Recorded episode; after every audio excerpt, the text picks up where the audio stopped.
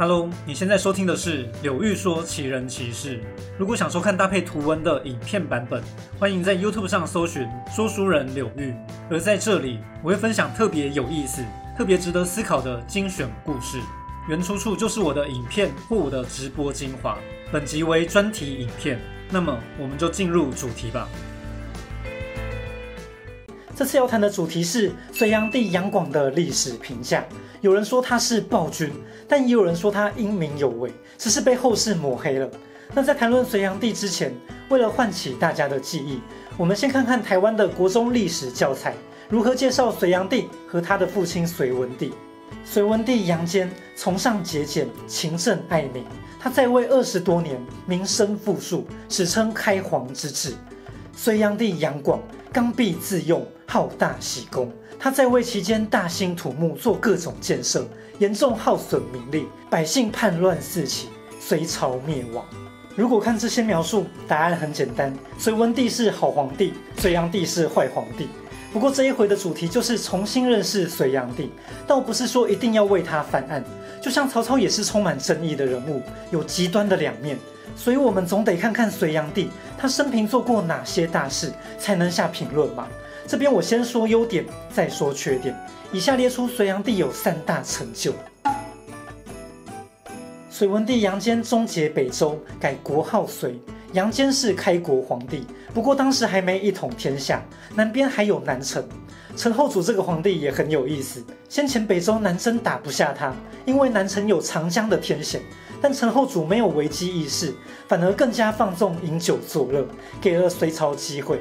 隋文帝让儿子杨广担任雍州牧。杨广二十岁那年，隋大举出兵，以杨广为元帅，灭了南陈。杨广名为主帅，不过这次灭城，北方出动五十万大军，其实调派了多位名将堕入军队并进。其中韩擒虎跟贺若弼的功勋特别大。有趣的是，当韩擒虎攻进朱雀门，杀到宫殿里头，却没看到皇帝。后来在哪里找到皇帝呢？竟然在井里。陈后主跟妃子一起躲在井里头避难。由于这个故事，陈后主得到一个响亮的称号，原来不是井底之蛙，是井底皇帝啊！隋文帝推崇简约，他常常对儿子说：“奢华的生活必定让人腐败，节俭才是正道啊！”一方面是他个性自律，一方面或许也是从失败者身上得到启示。荒淫作乐的陈后主就是眼前最好的例子。然而杨坚的长子杨勇性格宽厚，率性而为，他喜欢华丽的服饰跟盛大的排场，不加掩饰。他的弟弟杨广就不同了。杨广外表仪态优美，聪明好学又稳重，对人恭敬礼贤下士，所有人都夸他仁厚谦逊。渐渐的，文帝跟皇后都觉得二儿子杨广更适合当继承人，于是废了太子杨勇，杨广成为了后来的隋炀帝。而隋炀帝在父亲的基础之上，更进一步征战四方，攻讨高句丽、突厥、吐谷浑。隋炀帝四十岁时亲征吐谷浑，对方派出使者请和，吐谷浑东西横跨四千里，隋朝控制的版图大为扩张。隋炀帝这一打，不只是武略的展现。更重要的是打通西域，东西两边开始有了更多联系。隋炀帝在西域召见各个君王，当时高昌王等二十七个君王纷纷前来参加宴会，会中展现隋朝的文物，东西交流。隋炀帝下令奏乐，九部音乐给他吹下去，这是当时地表最强的大型派对啊！过去南北朝乱世，人民死伤不计其数。而在隋炀帝最璀璨的时刻，不止平定南北，而且向西扩张，全国有一百九十郡，户口接近九百万户，人口数大约有四千六百万，可以想见当时的兴盛。说到隋炀帝的功业，大家都会想到大运河。其实文帝原本就有建设渠道运河，他爸爸也有盖哦。那为什么我们对隋炀帝的印象更深刻？因为他在几年之中连续开了好几条渠道。大业元年，隋炀帝刚上位，就征召一百多万人开发通济渠，由洛阳通到淮水。接下来开邗沟，大业四年开永济渠，最后再开江南河，大功告成，连接南北的大运河诞生了。隋文帝为了攻打南城，开始建设渠道。而在天下统一后，隋炀帝更是完成了这整条大运河，江南的各种物产能够运送到京城，南北往来非常便利。古代运送物资是很困难的作业，大运河让运输省时省力，而且不是得到一时的好处哦。从隋朝到唐朝，这条隋唐大运河都是重要的经济大动脉。在短短几年之内完成这样的大工程，甚至可以沿用四五百年，简直不可思议。这是隋炀帝在位时代表性的成就。当然，你可能也想到了，其中不知道劳役了多少百姓，这样真的好吗？嗯，没错。在后面的段落，再来说说负面的部分。隋文帝定都大兴，建设了大兴城，也就是后来唐朝的长安城，这是西边的重镇。隋炀帝在位则是营建东都，这座新城临近旧洛阳城。隋炀帝只要玩建设游戏，没有再跟你客气的，绝对是用大手笔来兴建。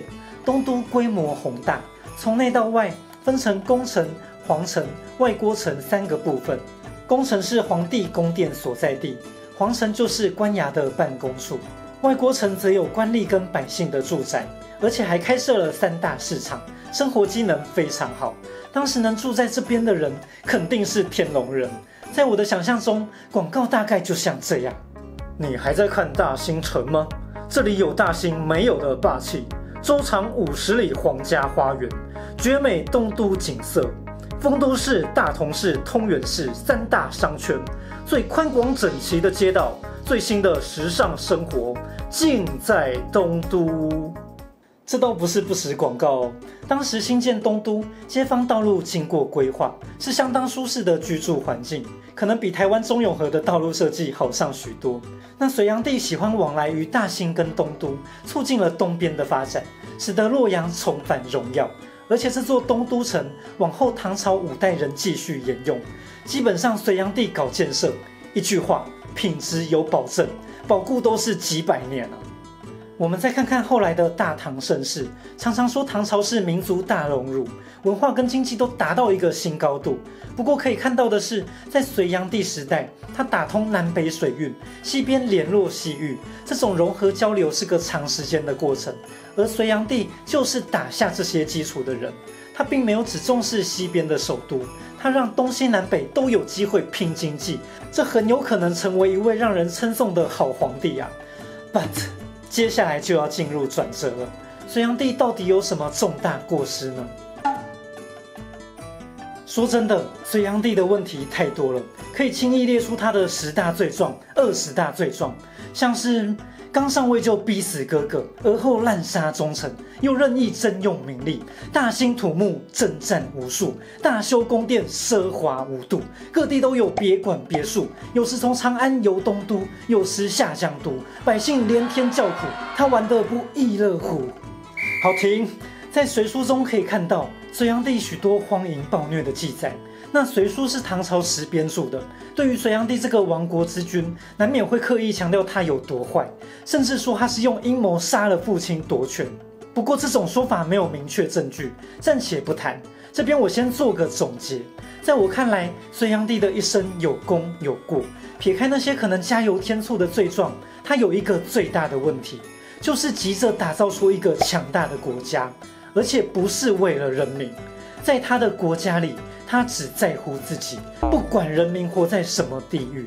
前面说到隋炀帝的成就，从反面来看，正是他最致命的过失。你可能想象不到，隋炀帝的几项建设是同时并行的哦。大业元年，刚开始兴建东都，还记得吧？周长五十里皇家花园，在建设东都时，每个月动用百万民夫，另一边又征召大量百姓开运河。到了大业七年。大运河大功告成，人们终于可以休息了吗？想都别想。隔年开始，隋炀帝决定远征高句丽，而且是连年用兵，总共打了三次，三次都失败。动员百万士兵，另外调派大量民夫做后勤运送，结果死伤不计其数。我前面说到，从隋文帝到隋炀帝上位前几年，国家户口数成长到九百万户。但简略计算一下，打仗加上做工程征召的百姓，恐怕超过九百万。平均每家都有一个人被强迫征召，而且一旦去了，就不知道能不能活着回来。这种征战记录跟工程过程，不是别人随便写来黑隋炀帝的，因为他真的盖出了许多不可思议的建设。但这些里程碑都是用人们的血泪换来的。可以从很多地方看到，隋炀帝确实是追求工业，他想要像秦始皇、汉武帝那样，成为一个不同凡响的大皇帝。如果他花费二十年来规划这些事，或许行得通。但隋炀帝是在短时间内连年征召百姓，没有人这样玩历史模拟游戏的啦，人民怎么扛得住啊？隋炀帝选择的道路让人想到当年的秦始皇嬴政，他们都是城府极深，起初虚心谦逊，任用贤才，但是抓住权力之后，他们只顾着满足自己的野心。隋朝人民长期承受瞌睡重义，终于忍不住了。隋末民变爆发，隋炀帝躲到江都，最后还是被叛军包围。当年那个想要开创历史的少年杨广，眼光中不再闪耀光芒。隋炀帝杨广就这样死于叛军手中，终年五十岁。最后补充一下隋炀帝的文学成就，他擅长写诗，下笔颇有千军万马出征的豪气。这首《饮马长城哭行》，前几句写出大漠万里的壮阔，后面几句雄心万丈。一心要外族臣服，等到凯旋归来，便能在宗庙前告诉祖宗，他做到了这些成就，开创了新的时代。隋炀帝的诗让我想起了三国中的枭雄曹操，风格很相似。或许我们也可以把杨广想象成一位更极端、更霸道的曹操。最初的杨广很可能只是想成为一位伟大的皇帝。但他渐渐听不进臣属的话，无视人民疾苦。其实我们一开始看到的教科书写隋炀帝好大喜功，导致灭亡。我认为这样的评语没什么问题，只是省略了中间的细节与思考过程。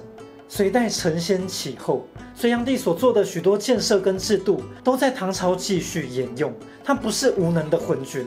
隋炀帝的文才跟武略都有相当高的水准，然而这也是可怕的地方。天赋并不是最重要的，你的选择决定你成为什么样的人。你不把人民放在眼里，人民终究会站起来反抗你。唐代的魏征，他在著作中也多次将隋炀帝当作范例，这不是为了骂隋朝，而是告诉现在的皇帝，我们应该尽量避免犯这样的错误。历史永远是最好的镜子啊！今天的故事说到这里。如果喜欢这部影片，欢迎订阅并且打开小铃铛，收看更多精彩故事。你的订阅、按赞、留言就是我创作最大的动力。我是说书人刘玉，我们下次见。